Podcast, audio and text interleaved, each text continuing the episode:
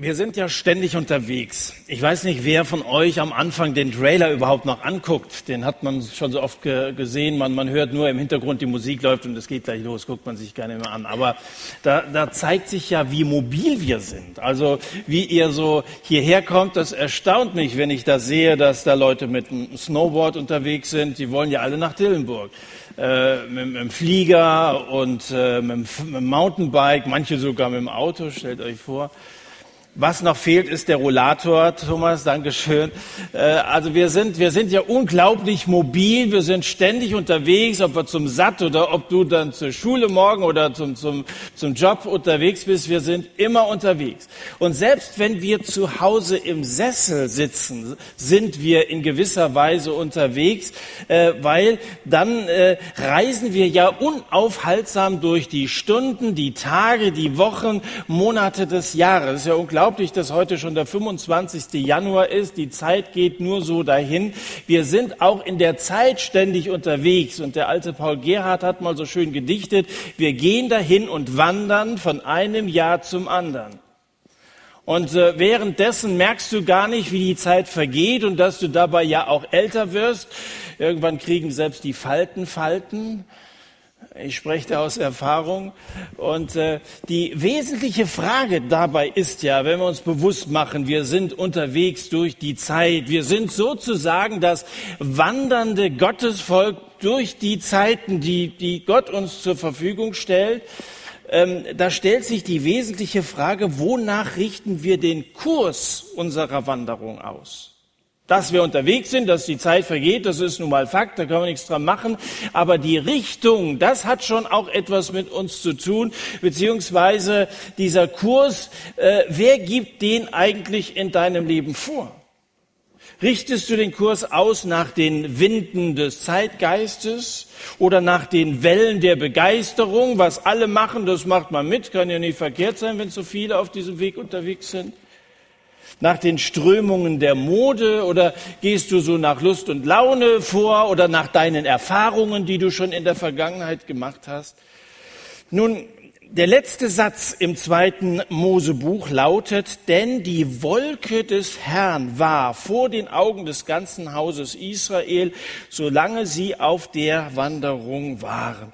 Die Wolke des Herrn war vor ihren Augen, die hat die Richtung angegeben, dieser Wolke sind sie gefolgt am Tag der Feuersäule in der Nacht, das Vorbild eines jeden modernen GPS.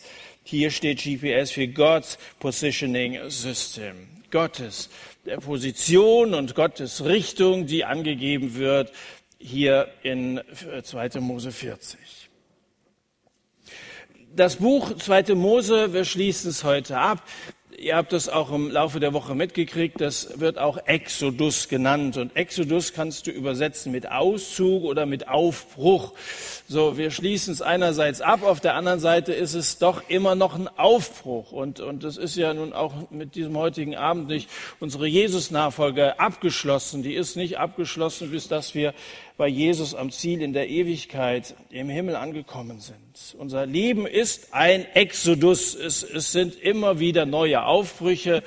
Äh, äh, ob das jetzt an so einem Abend wie hier ist, dass du nach Dillenburg aufbrichst oder morgen, wo auch immer du hin unterwegs bist. Und da wünschte ich mir, dass wir so ein Gottesvolk sind, dass, dass Gott hinterher wandert. Gott geht voraus. Gott geht vor. Gott geht vor. Das tragbare Heiligtum ist gerade so nach Gottes Anweisungen mit viel Eifer gefertigt worden. Darüber haben wir ausführlich gesprochen, mitsamt der Truhe, die die Bundestafeln beherbergt. Und auch von der Wolke haben wir schon in den Kapiteln zuvor gelesen, im 13. Kapitel, nämlich diesem Zeichen von Gottes Gegenwart seit dem Aufbruch aus Ägypten zieht Gott in der Wolken- oder Feuersäule voran und er beschützt seine Leute. So. Jetzt möchte ich gerne den letzten Abschnitt aus dem zweiten Mosebuch oder aus dem 40. Kapitel mal komplett vorlesen von Vers 34 an. 2. Mose 40, Vers 34. Ein paar Bibeln liegen immer noch hier. Da bedeckte die Wolke das Zelt, heißt es da, das Zelt der Begegnung und die Herrlichkeit des Herrn erfüllte die Wohnung. Und Mose konnte nicht in das Zelt der Begegnung hineingehen, denn die Wolke hatte sich darauf niedergelassen und die Herrlichkeit des Herrn erfüllte die Wohnung.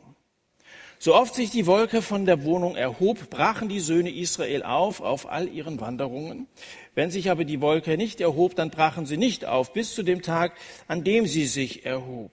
Denn die Wolke des Herrn war bei Tag auf der Wohnung und bei Nacht war ein Feuer in der Wolke vor den Augen des ganzen Hauses Israel, solange sie auf der Wanderung waren. Die Predigt heute Abend gliedere ich in nur zwei Teile. Ähm, der erste Teil, Gott zieht ein. Der zweite Teil, das Volk zieht aus. Gott zieht ein. Und zweite Teil, das Volk zieht aus. Nur zwei Punkte. Hey, zweite Teil ist in vier Punkte untergliedert, also freut euch nicht zu früh. So. Aber erst einmal, Gott zieht ein. Also das, was wir gerade hier am Anfang gelesen haben, die Herrlichkeit des Herrn erfüllte das Haus. Jetzt müssen wir mal das, das Umfeld uns nochmal bewusst machen. Das Volk hatte Aaron seinerzeit aufgefordert, eine schöne Figur für sie zu machen. Das goldene Kalb. Aaron in der ganzen Geschichte macht eine eher unglückliche Figur. Ihr erinnert euch, dass er jetzt so zwischen den Stühlen saß. Da war auf der einen Seite Gott und sein, sein Bruder Mose, äh, auf deren Seite er ja eigentlich stand. Mit, de, mit Mose ist er gemeinsam berufen worden seiner Zeit. Auf der anderen Seite aber dieses drängelnde Volk. Wir wollen auch einen Gott haben, den wir sehen können und so. Das dauert uns alle zu lange. Und jetzt ist dieser Aaron so ein bisschen zwiegespalten. Auf wen soll er hören? Also er weiß sicherlich, was richtig ist, auf der anderen Seite aber ständig diese Anträge, die von den Leuten kommen. Und so lässt er sich also von den Leuten tatsächlich überzeugen, dass das jetzt also äh, dran wäre. Äh, er lässt sich von dem Volk bedrängen. Daraufhin muss Mose Gott regelrecht bedrängen, als er Fürbitte für das Volk tat. Äh, um das kurz zu machen, die Nation hat daraufhin das Ganze bereut, diesen Götzendienst, hat sich verpflichtet, sich an Jahwe und an seine Gebote zu halten.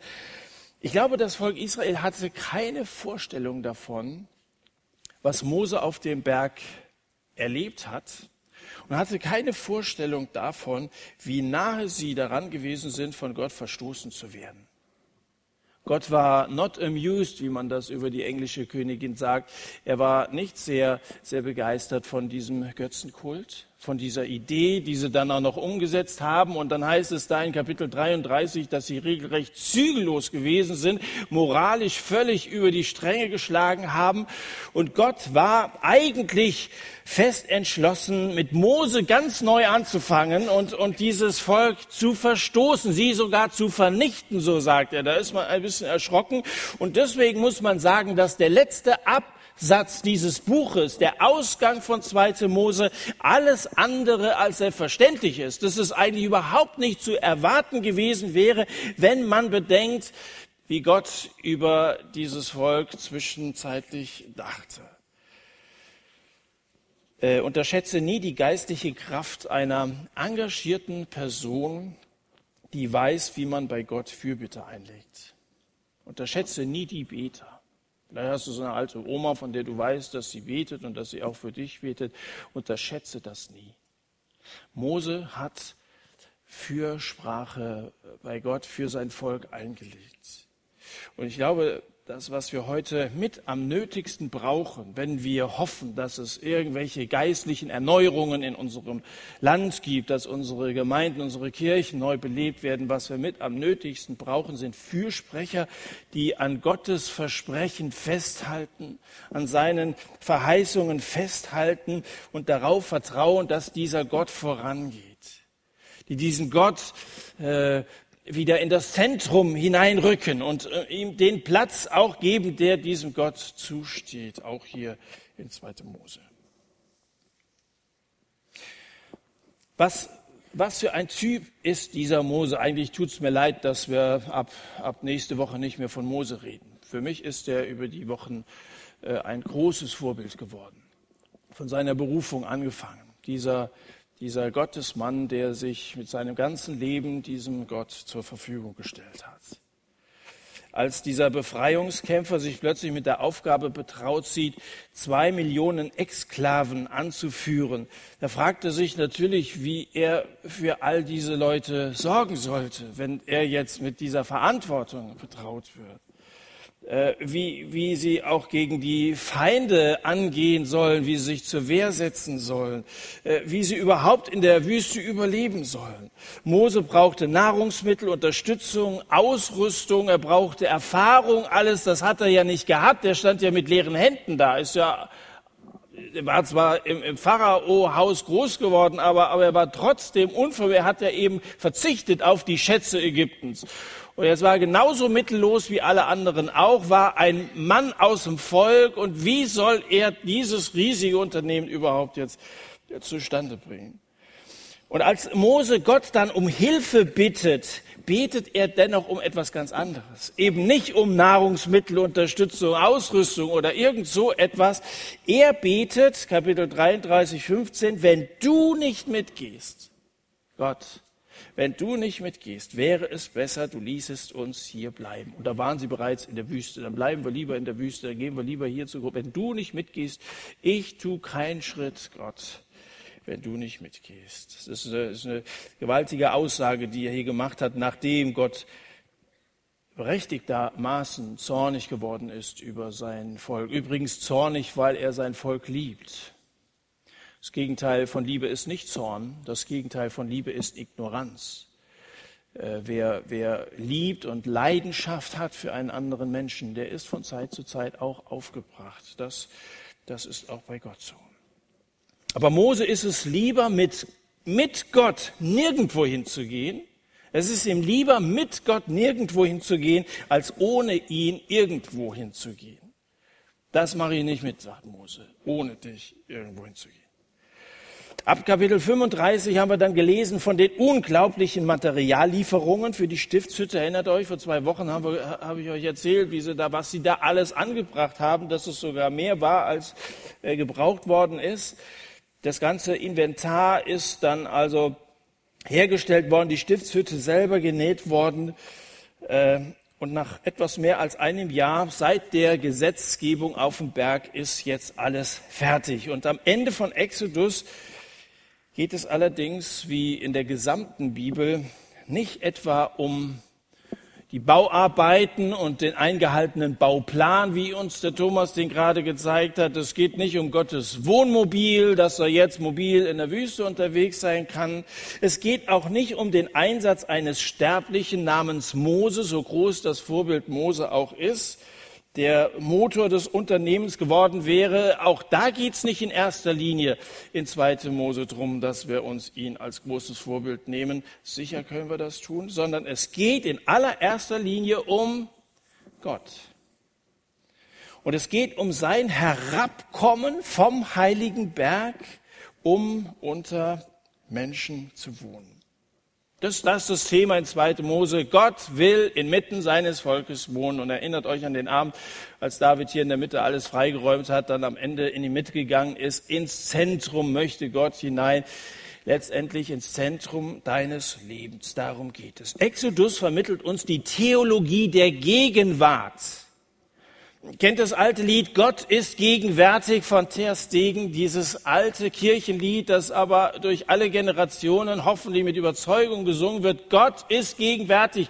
Und wenn die Kirche doch das noch so überzeugt singen kann und könnte, Gott ist gegenwärtig. Die Theologie der Gegenwart, ob die mit der, ob die mit der gegenwärtigen Theologie übereinstimmt, das frage ich mich durchaus die Theologie der Gegenwart, dass Gott da ist, stimmt nicht immer mit der Überzeugung derer überein, die die Dogmatik in der Kirche vorgeben. Vielen ist Gott fern. Die haben überhaupt nicht diese persönliche, dieses Empfinden der Nähe Gottes in ihrem Leben. Aber Theologie ohne Gott ist eine fade Soße. Wenn die Herrlichkeit des Herrn die Wohnung nicht mehr erfüllt, dann ist auch die Kirche am Ende. Wenn die Herrlichkeit des Herrn die Wohnung nicht mehr erfüllt, wenn du das bei den Gottesdiensten nicht mehr spürst, dass Gott da gegenwärtig ist, dann ist das nichts anderes als irgendwie so eine politische Veranstaltung, wo ein paar Reden vielleicht rhetorisch interessant vorgetragen werden, aber wo wahrscheinlich wenig geistliches Leben zu spüren ist. Kirchen gehen deshalb kaputt, weil immer weniger Gläubige ein paar Euro locker machen für einen Gott, der überhaupt nicht von den Toten auferstanden ist der auch keine Wunder tun kann. Das wird ja vielfach so gepredigt. Von dem es überhaupt fraglich ist, ob der überhaupt existiert. Da macht doch keiner mehr. Warum soll man da hingehen? Warum soll man dafür spenden? Warum soll man Mitglied in so einem Verein sein, wenn dieser Gott nicht da ist und nicht auch als dieser lebendige Gott gepredigt wird und erfahren wird und überzeugt auch durch das Leben derer abgedeckt, die da reden, äh, repräsentiert wird. Ich vertrete die Theologie der Gegenwart. Und diese Theologie der Gegenwart, dass Gott da ist, dass er in der Mitte ist, dass er zu seinem Volk gekommen ist, die ist vollendet in Jesus. Jesus ist gekommen, um unter uns zu leben. Er ist Mensch geworden, hat sich auf Augenhöhe mit uns begeben. Das Ende von 2. Mose ist ja nur der Anfang von allem, was jetzt im Rest der Bibel noch passiert. Klar wird hier ein Buch abgeschlossen, aber es geht ja weiter. Die Herrlichkeit Gottes erfüllte die Wohnung, sodass selbst Mose nicht hineingehen konnte. Und was Mose wegen seiner Menschlichkeit nicht konnte, das hat Jesus Christus getan. Mose konnte nicht reingehen. Aber Jesus, er kam zu uns vom Vater und er ging in der Kraft seiner Auferstehung durch den Vorhang in das Allerheiligste. Kannst du mal lesen, wie das alles gedeutet wird im Hebräerbrief im Neuen Testament. Jesus ist durch den Vorhang in die Wohnung der Mose. Kein Mensch, kein Sterblicher kann in die direkte Gegenwart Gottes kommen. Aber Jesus Christus, er ist durch den Vorhang, er hat gesiegt und er ist dort jetzt im Zentrum des himmlischen Heiligtums und von dieser Position aus einzuladen, dem Thron Gottes freimütig äh, sich zu nähern. So Hebräer Kapitel 4. Dazu lädt uns Jesus ein. Also in gewissem Sinne ist das 40. Kapitel hier sicherlich ein Ende. Es vereinigt die Themen, die in diesem Buch entwickelt worden sind, die Befreiung, die Gnade Gottes überhaupt, die, die Pilgerreise, das Bündnis Gottes mit seinem Volk, auch Anbetung und so wird alles am Ende gebündelt. Aber es ist eben doch auch ein Anfang. Denn Gott hat immer noch an dieser Stelle und auch jetzt einen unvollendeten Plan mit seinem Volk, der in, in Jesus vollendet worden ist, aber die, die wir noch unterwegs sind, wir sind eben noch nicht am Ziel und deswegen ist das Ganze hier relevant für uns. Jetzt muss natürlich dazu, wenn wir hier von Abschließen eines biblischen Buches reden, muss man natürlich sagen, die fünf Bücher Mose sind ja eine Geschichte. Also erste Mose geht in zweite Mose über und dann auch in dritte bis zum fünften Buch Mose im Judentum. Zusammengenommen ist das die Tora im Griechischen der Pentateuch. Pentateuch übrigens, es leitet sich ab von Penta, das ist die Zahl fünf. Teuchos, das ist ein Krug, so ein Gefäß. Äh, fünf Gefäß heißt Pentateuch. Die fünf Bücher Mose heißt fünf Gefäß. Und der Begriff stammt von, von Krügen, in denen die Rollen aufbewahrt worden sind. Und deren Umfang, also sozusagen der Eingang eines solchen Kruges, der war natürlich beschränkt. Und der bestimmte äh, den Umfang, die Einteilung in fünf Bücher. So sind also die fünf Bücher Mose entstanden, in fünf Krügen äh, sind sie aufgeteilt worden. Und das ist ein Begriff, der bis heute so in der Theologie gebräuchlich ist, der Pentateuch. Und man kann sagen, dass das, was der Pentateuch im Alten Testament ist, im ersten Teil der Bibel, im Neuen Testament die Apostelgeschichte ist. Das, was der Pentateuch im Alten Bund ist, ist im Neuen Bund nach Christus die Apostelgeschichte. Beides sind historische Aufzeichnungen der frühen prägenden Ereignisse, die eine Gruppe in eine Gemeinschaft geformt hat, einzelne Menschen in ein Gottesvolk, in eine heilige Nation. Und alles das, was du hier findest vor Christus, ist in Christus irgendwie in Erfüllung gegangen und seit Christus viel ausgeprägter und für uns von Bedeutung. Das ist ein Vergleich mit der heiligen Nation, der auch auf Petrus zurückgeht. Im ersten Petrusbrief, Kapitel 2, sagt er, ihr seid ein auserwähltes Geschlecht, ein königliches Priestertum, eine heilige Nation, ein Volk zum Besitztum, damit ihr die Tugenden dessen verkündigt, der euch aus der Finsternis zu seinem wunderbaren Licht berufen hat, die ihr einst nicht sein Volk wart, jetzt aber ein Volk seid. Das Vorbild für die Kirche wurde mit der Einweihung der Stiftshütte bereits 1000 Jahre vor Christus eingerichtet. Und er ist, er ist bei uns. Er ist bei uns durch die Anwesenheit seines Geistes, des Heiligen Geistes. Vor zwei Wochen haben wir den Heiligen Geist, da war ja einer, der vom Heiligen Geist begabt worden war, Kunstarbeit zu fertigen. Äh, da ist es schon mal ein Thema gewesen. Gottes Gegenwart zeigt sich durch den Heiligen Geist unter uns. Und es ist unsere Aufgabe als Gemeinschaft, als geformte neutestamentliche Gemeinschaft, als Gottes Volk, zu zeigen, dass niemand ohne seine Gegenwart sein muss. Niemand ohne diese vergebende, heilsbringende Gemeinschaft mit Gott sein muss. Ja, wir haben auch so eine Wolkensäule, nicht eine, die man sieht, aber wir haben den Heiligen Geist. Und er lässt uns nach vorne schauen, ungeteilt nach vorne schauen auf das Ziel. Und damit bin ich bei Punkt zwei. Gott zieht ein, erster Punkt, und jetzt das Volk zieht aus. Diese Völkerwanderung im Buch Exodus ist ja alles andere als ein Spaziergang. Das ist ja kein Vergnügen gewesen, da durch die Wüste zu ziehen und ein bisschen Urlaub in der Sonne zu machen oder so. Das war alles andere als ein Vergnügen.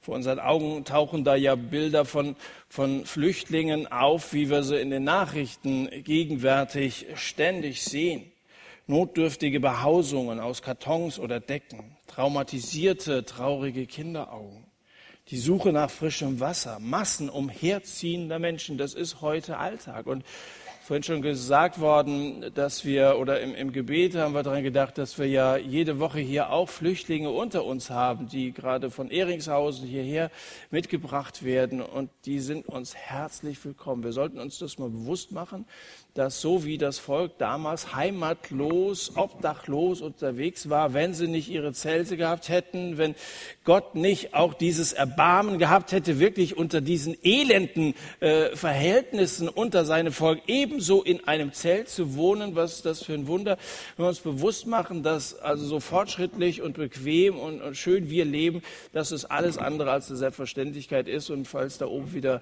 übersetzt wird, für Leute aus Eritrea und, und, und aus Pakistan und wo sie alle herkommen. Ihr seid uns herzlich willkommen und wir wünschen euch sehr, dass ihr auch eine Heimat im Gottesvolk findet. Hunger oder Krieg lässt Menschen aufbrechen, Menschen, die einen sicheren Ort suchen, Menschen, deren Heimat keine mehr ist, weil sie, weil sie umkämpft ist von irgendwelchen rivalisierenden Gruppen oder weil, weil die Dürre und irgendwelche Missernten äh, dafür gesorgt haben, dass sie wegziehen mussten, besonders in Afrika. Jedes Flüchtlingselend hat eigene Ursachen. Und das ist ein langer Weg durch die Wüste, sowohl von der Entfernung als auch von der Dauer. 40 Jahre sollten es werden. Dieser Weg des Volkes Gottes ist gepflastert von Mühe und Not, von Mühe und Not. Aber das Volk ist von Anfang an eben nicht alleine gelassen. Durch die vielen Aufs und Abs, was sie so alles durchmachen mussten, sollte einer vorangehen. Der Herr aber zog vor ihnen her, bei Tag in einer Wolkensäule, um sie auf den Weg zu führen, und bei Nacht in einer Feuersäule, um ihnen zu leuchten, damit sie Tag und Nacht wandern konnten. Er, Gott, er war da, er ging voran. Wenn wir jetzt an unsere Lebenswanderung denken und wenn wir das hier so lesen, könnte man natürlich meinen, die hatten es schon sehr leicht damals in der Wüste. Also sie konnten sehen und, und wenn die Wolke sich erhob, dann war ganz klar Aufbruch, wir gehen hinterher, äh, wenn die Führung Gottes mal immer so eindeutig wäre. Was hatten dies damals gut? Aber ganz so einfach war das für die damals auch nicht. Das müssen wir zunächst mal bedenken. Der Weg ist nämlich alles andere als gerade. In 2. Mose 13, 17 steht, es geschah, als der Pharao das Volk ziehen ließ, führte Gott sie nicht den Weg durch das Land der Philister, obwohl es der nächste war. Und wer ein bisschen ortskundig war, ein bisschen Orientierungssinn besaß, wird das auch gemerkt haben, dass das ja nun nicht der Weg in dieses da verheißene Land ist, den Gott uns führt. Für die Israeliten, die nur sahen, dass Gott sie immer im Kreis herumgeführt hat, kann gut sein, dass sie das auch irgendwann gecheckt haben. Hier waren wir doch schon mal. Gut, in der Wüste sagte, sieht alles gleich aus, aber ich glaube, das haben schon einige gemerkt, dass das alles andere als ein gerader Weg war. Da war es für manche wahrscheinlich durchaus fraglich, ob sie da sich dem richtigen Gott anvertraut hatten. Äh, ob bei allen im Volk das, das Vertrauen zu Gott so groß und, und eindrücklich war wie bei Mose, das möchte ich bezweifeln. Das war ein gewaltiger Akt des Volkes, diesem Gott zu vertrauen. Das hat man ja gemerkt, dass sie oft genug auch da sich beschwert haben und wollten nicht mehr und war wieder nichts zu essen da und so. Vielleicht kennst du selber auch so eine Nervosität, wenn die Zeit knapp wird und wenn die feindlichen Streitwagen, ist, die waren ja auch nicht alle freundlich gesinnt auf der Reise, wenn die heranrollen und, und Gott einen dann immer im Kreis herumführt. Und die Wege, die Gott mit uns gehen will, sind nicht immer gerade, aber sie sind immer richtig. Die Wege sind nicht immer gerade, aber sie sind immer richtig. Letzte Woche haben wir ja hier diese Talkrunde gehabt und da haben wir einige extreme Beispiele von Wegführung gehört. Wenn du denkst an die Geschichte von Lisa, wenn du denkst an die Geschichte von Thorsten, auch die Geschichte von Marc Simon, dass einer gut angefangen hat, äh, gläubigen Elternhaus groß geworden ist, aber dann alles aufgegeben hat und nur noch schaugespielert hat. Ähm, das sind, das sind ja Wegführungen, die alles andere als gerade sind. Das, das ist sehr relevant. Und wenn man hier Einzelne unter euch befragen würde, würdet ihr auch so manche krumme Geschichte zu erzählen haben. Aber wichtig auch bei dem, was hier letzte Woche aus dem Leben weitergegeben worden ist, das ist nicht eine atemberaubende Geschichte. Wichtig ist der Atem Gottes. Sein Geist, der uns leiten will, der vorausgeht. Das das ist wesentlich. Weißt, ein großes Passagierschiff gelangte mal vor den Hafen und wartete jetzt darauf, dass es in die Flussmündung einfahren konnte. Der alte Kapitän begrüßte den Lotsen, einen jungen Mann, der gerade so sein Examen bestanden hatte, ein erfahrener Seemann auf der einen Seite, ein junger Lotse. Und etwas besorgt fragt dann der alte Kapitän, kennen Sie denn alle Klippen und Gefahren, die Sandbänke und die flachen Stellen im Fluss? Und da antwortete dieser junge Lotse, sagte, nein, die kenne ich nicht. Aber ich kenne die Fahrrinne sehr genau, durch die hindurch ich das Schiff sicher in den Hafen leiten kann. Weißt du, du musst nicht erst alle, alle Gefahren des Lebens bestanden haben. Du musst nicht erst alle Klippen und alle Abgründe durchlebt haben. Vielleicht beneidest du manchmal Leute, die so ein Zeugnis weitergeben können, der Thorsten, der Drogen genommen hat und so, wenn du an die Geschichten von letzte Woche denkst. Manche Christen beneiden solche Leute. Die, die hier erzählt haben, die werden dir sagen, das ist kein Grund, uns zu beneiden. Das sind ja manchmal Anfechtungen, die da wieder hochkommen, Assoziationen, die da, die da wieder, wieder den Hunger nach so einem alten Leben wecken in den Leuten. Du brauchst das nicht erst alles durchgemacht zu haben. Besser ist es, wenn du den guten Weg weißt, wenn du das Ziel weißt und wenn du dem folgst, was Gott vorgibt. Das ist das Wesentliche. Das kann dann immer noch ein krummer Weg sein aber du weißt dich äh, in der Gegenwart Gottes und das ist wesentlich. Wichtig für, für meinen Weg ist, dass ich mich zuallererst mal dafür entscheide, Jesus Christus nachzufolgen dass er vorangeht und ich hinterher. Das ist ja dieses, dieser Wolke Säulen, was damals noch so nebulös war. Christus gab es ja noch nicht und wie Erlösung aussehen sollte, das war überhaupt nicht klar. Sollte jetzt immer nur Schafe geschlachtet werden, dass das alles mal in Christus erfüllt, war völlig nebulös. Aber es hat seit Weihnachten, seitdem Jesus gekommen ist, hat es ja ein, eine Substanz. Da ist es Jesus selber, der vorangeht. Und er lud seine Jünger ein, folgt mir nach, mir nach, nicht mehr einer nebulösen nur so eine Andeutung, sondern Jesus nachzufolgen. Das ist das Wesentliche, dass ich mich dazu entscheide, ich will Jesus nachfolgen. Und, und dann ist es wesentlich, dass ich mich entscheide, Gott die Ehre zu geben, dass ich ihm auch den ersten Platz in meinem Leben einräume. Und es ist wesentlich, dass ich mich entscheide, offen, offen zu sein für seine Führung, dass ich seine Wege ganz individuell für mein Leben erkenne. Bei den vielen Wegkreuzungen, die es in deinem Alltag gibt. Gott verspricht uns, ich will dich unterweisen und dich lehren den Weg, den du gehen sollst. Ich will dich unterweisen und dich lehren den Weg, den du gehen sollst. Ich will dir raten und mein Auge über dir offen halten. Wenn du an Gottes Willen interessiert bist, dann gebe ich dir jetzt abschließend noch vier konkrete Unterweisungen, um bei dem Wort zu bleiben. Ich will dich unterweisen, äh, was uns diese Wolke lehrt. Erstens, stelle dich Gott zur Verfügung. Und die Herrlichkeit des Herrn erfüllte die Wohnung. Was mir aufgefallen ist, sind in den Kapiteln 39 und 40 16 Mal die Aussage, Mose tat alles, wie der Herr ihm geboten hatte. Mose tat alles, wie der Herr ihm geboten hat. 16 Mal, du denkst dir, jetzt ist ein bisschen monoton, hier immer dasselbe und so, immer wieder kopiert, eingefügt, kopiert, eingefügt. Aber das war wichtig zu sagen, dass die alles konsequent umgesetzt haben, was Gott gemacht hat.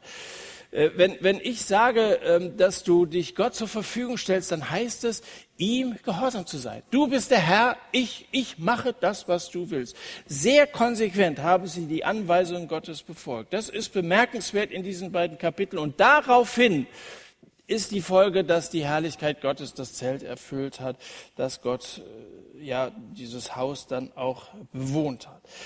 Und ich frage dich, warum sollte Gott dir seinen Willen offenbaren? Wenn du fragst, was ist der Wille, was ist der Weg jetzt für mein Leben? Warum sollte er dir deinen Willen offenbaren, wenn du gar nicht generell bereit bist, seinen Willen zu tun? Wenn du ihm generell nicht gehorsam bist, also das umsetzt, was Gott eben hier auch an Imperativen in seinem Wort zu sagen hat, warum soll er dir seinen Willen individuell sagen, wenn du generell nicht bereit bist, seinen Willen zu tun? Das ist ja schon mal eine wesentliche Frage. Also ich sehe hier einen Zusammenhang zwischen konsequentem Gehorsam und äh, dem Segen Gottes und der Gegenwart Gottes, der Herrschaft Gottes. Der Psalmist drückt es so aus, wer ist nun der Mann, der den Herrn fürchtet? Ihn wird er unterweisen in dem Weg, den er wählen soll. Das ist Psalm 25. Wer ist der Mann, der den Herrn fürchtet? Und ihm wird er dann den Weg zeigen. Die Herrlichkeit erfüllte die Wohnung. Und wie sehr die ersten Christen Gott zur Verfügung gestanden haben in der besagten Apostelgeschichte, das zeigt ein sehr hingebungsvolles Gebet in, im vierten Kapitel der Apostelgeschichte. Da haben sie gesagt, also wir werden zwar von allen Seiten angefeindet, überall werfen sie uns Knüppel zwischen die Beine, aber gib deinen Knechten, dass wir auch weiterhin mit aller Freimütigkeit dein Wort verkündigen. Die haben nicht gesagt, schütz uns vor unseren Widersachern. Die Christenverfolgung war in vollem Gange zu dieser Zeit. Schütz uns, bewahre uns. Das ist ja eines der Hauptgebete, die wir heute sprechen. Bewahre uns. Wir beten um Bewahrung. Dabei ist, ist Christsein eine gefährliche Sache und damit sollten wir uns abfinden. Das war auch damals so. Sie haben gesagt, wir wollen dennoch weitermachen. Gib uns Freimütigkeit, dein Wort zu predigen. Tu weiter Wunder und Heilungen. Und dann heißt es am Ende von diesem Gebet, und als sie gebetet hatten, bewegte sich die Stätte, wo sie versammelt waren, und sie wurden alle mit Heiligem Geist erfüllt. Die Herrlichkeit erfüllte die Wohnung. Sie wurden alle mit Heiligem Geist erfüllt und redeten das Wort Gottes mit Freimütigkeit. Also das ist der erste Punkt, sich Gott absolut uneingeschränkt zur Verfügung zu stellen. Dann kannst du mit seiner Führung rechnen. Der zweite Punkt, vage Schritte. Kapitel 40, 36, so oft sich die Wolke erhob, brachen die Söhne Israel auf. Vage Schritte. Wenn dein Leben mit Gottes allgemeinem Willen übereinstimmt und du dich dazu entschieden hast, ihm gehorsam zu sein, dann ähm, darfst du auch äh, nach dem speziellen Willen fragen und, und, und ihn ergründen und ihn versuchen zu erkennen. Und dann fordere ich dich auf, brich auf. Exodus heißt Aufbruch brich auf, dann geh auch, dann geh einfach Schritte, so wie Clemens Bittlinger in einem Lied geschrieben hat, Schritte wagen im Vertrauen auf einen guten Weg, Schritte wagen im Vertrauen, dass letztlich er mich trägt, Schritte wagen, weil im Aufbruch ich nur sehen kann, für mein Leben gibt es einen Plan. Wenn du immer stehen bleibst, dann wird sich ja nichts tun. Ein stehendes Auto kann man nicht lenken, richtig? Kannst du ans Lenkrad setzen, drehen und so passiert dir nichts. Aber in dem Moment, wo es sich in Bewegung setzt, da, da kann man es lenken und dann wird Gott auch lenken. Und wenn du nach seinem Willen fragst, dann wage Schritte. Die Wolke hob sich und dann brach das Volk auf, dann gingen sie auch. Du musst manchmal mutig sein, du weißt nicht, wo es hingeht, aber du gehst einfach. Und dann wird Gott dich lenken und auch korrigieren. Geh im Glauben, weil du weißt, dass wenn deine Wünsche nicht dem Willen Gottes entsprechen, er dich schon darauf aufmerksam machen wird. Das dritte, überhole Gott nicht. Ähm, wenn sich die Wolke aber nicht erhob, dann brachen sie nicht auf bis zu dem Tag, an dem sie sich erhob. Er überhole Gott nicht. Wenn wir der Wolkensäule folgen, dann gilt wie in der Jesus-Nachfolge generell ein absolutes Überholverbot. Äh, wir werden wahrscheinlich manchmal nicht so richtig Schritt halten auf dem Weg. Wir werden auch vom Weg abkommen. Das kann alles passieren. Äh, manchmal muss uns Gott wieder zurückholen. Wir mögen auch mal stolpern oder fallen und er wird uns in seiner Geduld wieder aufrichten. Nur überholen brauchen wir unseren Herrn nun wirklich nicht. Das brauchen wir nicht. Wenn er uns zur Ruhe einlädt, dann wäre es dumm, schon mal alleine vorzulaufen äh, und, und zu sagen, so mal gucken, ich bin mal so die Vorhut oder so. Äh, wenn du noch mehr leisten willst, wenn du noch mal so richtig durchstarten willst, das das erwartet Gott nicht von dir, das solltest du nicht tun. Wenn der Herr in deinem Leben scheinbar Zeit hat, sich Zeit lässt und, und du sein Zögern nicht begreifen kannst, dann ist mit unserer Ungeduld wahrscheinlich am allerwenigsten ähm, geholfen. Wenn wir vorbrechen wollen, wenn wir keine Geduld mehr haben und wenn wir in der Gefahr sind, äh, unabhängig von Gott zu werden, dann müssen wir uns daran erinnern, dass er uns in seine Nachfolge gerufen hat und nicht wir ihn in unsere. Nicht wir gehen voran. Also Überholverbot, okay? Immer an die Verkehrsregeln halten. So, und dann noch ein letzter Punkt. Fahre nicht zweigleisig. Denn die Wolke des Herrn war vor den Augen des ganzen Hauses Israel, solange sie auf der Wanderung waren. Fahre nicht zweigleisig. Es gibt in der Masse, die Jesus nachfolgt, auch Menschen, die fahren zweigleisig. Auf der einen Seite sind die sonntags, hören die sich einen Gottesdienst an, da gehen sie zum Satt oder vielleicht sind einige heute Morgen in der Kirche gewesen und so. Dann ist man auch momentan ergriffen von dem, was man gehört hat. Man merkt, da ist was dran und so. Aber sobald sie dann montags wieder in ihre Werkstatt kommen, an ihre Maschine oder so, in die Schule kommen, äh, dann dann ist, als wenn ein Hebel umgelegt wäre. Dann merkt man von, von dem, was Sie da am Sonntag erlebt haben, was Sie da merkt man überhaupt nichts mehr. Dann sehen Sie in dem, in dem, den Sie da in der Firma treffen, nicht den Kollegen, äh, sondern regelrechten Konkurrenten, auch nicht einen Nächsten, in dem Jesus Ihnen begegnet. Das ist irgendwie überhaupt nicht mehr da. Dann streben sie nach Erfolg und dann denken sie überhaupt nicht daran, dass, dass es Gott eigentlich ist, der ihr, ihre Arbeit segnen will.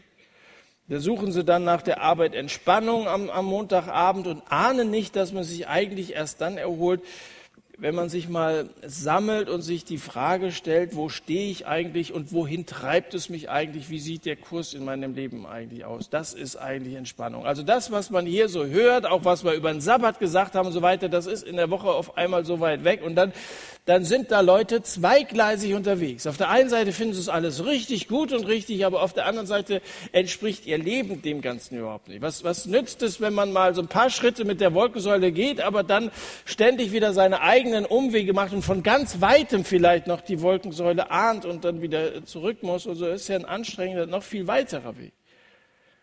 Und ich glaube, dass viele solcher Menschen unglücklich sind, weil sie ein zwiespältiges Herz haben. Die wollen so ein bisschen Gottes Führung. Die sind zwiespältig, so wie Aaron zwiespältig war. Auf der einen Seite Gott und Mose, auf der anderen Seite das Volk und hin und her gerissen. Und da bist du nicht glücklich. Wer zwischen der Wolkensäule und seinen eigenen Wegen hin und her schwankt, wer Gottes Führung nur zum Teil folgen will, wird immer unzufrieden bleiben. Der wird sich zum einen fragen, wie beurteilt Gott meine, meine Zwiespältigkeit? Da hast du ständig ein schlechtes Gewissen. So viel glaubst du ja an Gott, dass er dir noch ein schlechtes Gewissen bereitet. Und das ist gerade äh, sehr beunruhigend. Und auf der anderen Seite beneiden sie aber die, die, die Nichtchristen oder die, die radikalen Halbchristen oder so. Die haben keine Hemmungen, die geben sich nicht so mit Sentimentalitäten ab, wie wir das tun und so. Wer nur ein bisschen Gott will, der erlebt Gott eher als eine Bremse, eher als ein Hindernis. Wer aber ganz Jesus nachfolgen will, der erfährt, dass diese Art zu leben die schönste Sache der Welt ist. Das sage ich persönlich aus großer Überzeugung. Die schönste Sache der Welt ist, Jesus nachzufolgen. Und das können viele, die sich auf diesen Weg begeben haben, bezeugen. Vielleicht machen sie es hinterher einige auch noch von hier aus. Ähm, weil dieser Jesus dich von all dem frei machen will, was die Halbherzigen ständig ablenken will. Das, er macht dich frei, sodass du dich gar nicht mehr locken lassen musst von diesen Versuchungen und nicht mehr gequält wirst und hin und her gezerrt wirst. Wie beruhigend ist doch diese Wolkensäule. Wo kämen wir hin ohne den Heiligen Geist? So, ich bin am Ende von dem, was ich euch heute sagen wollte. Ihr Verhältnis zur Zukunft war vorher bei den Israeliten bestimmt von Unsicherheit, von Angst und von Sorge. Jetzt sind sie heiter und Gott wolkig. Ähm, und das wünsche ich uns auch, diese Freiheit von Sorge, das wünsche ich uns. Diese Freiheit von Sorge. Auch, dass die Irrlichter falscher Hoffnungen, irgendwelche Götzen, die dich geblendet haben, denen wir gefolgt sind, dass die gelöscht werden, diese Irrlichter gelöscht werden und wir eingleisig Jesus folgen.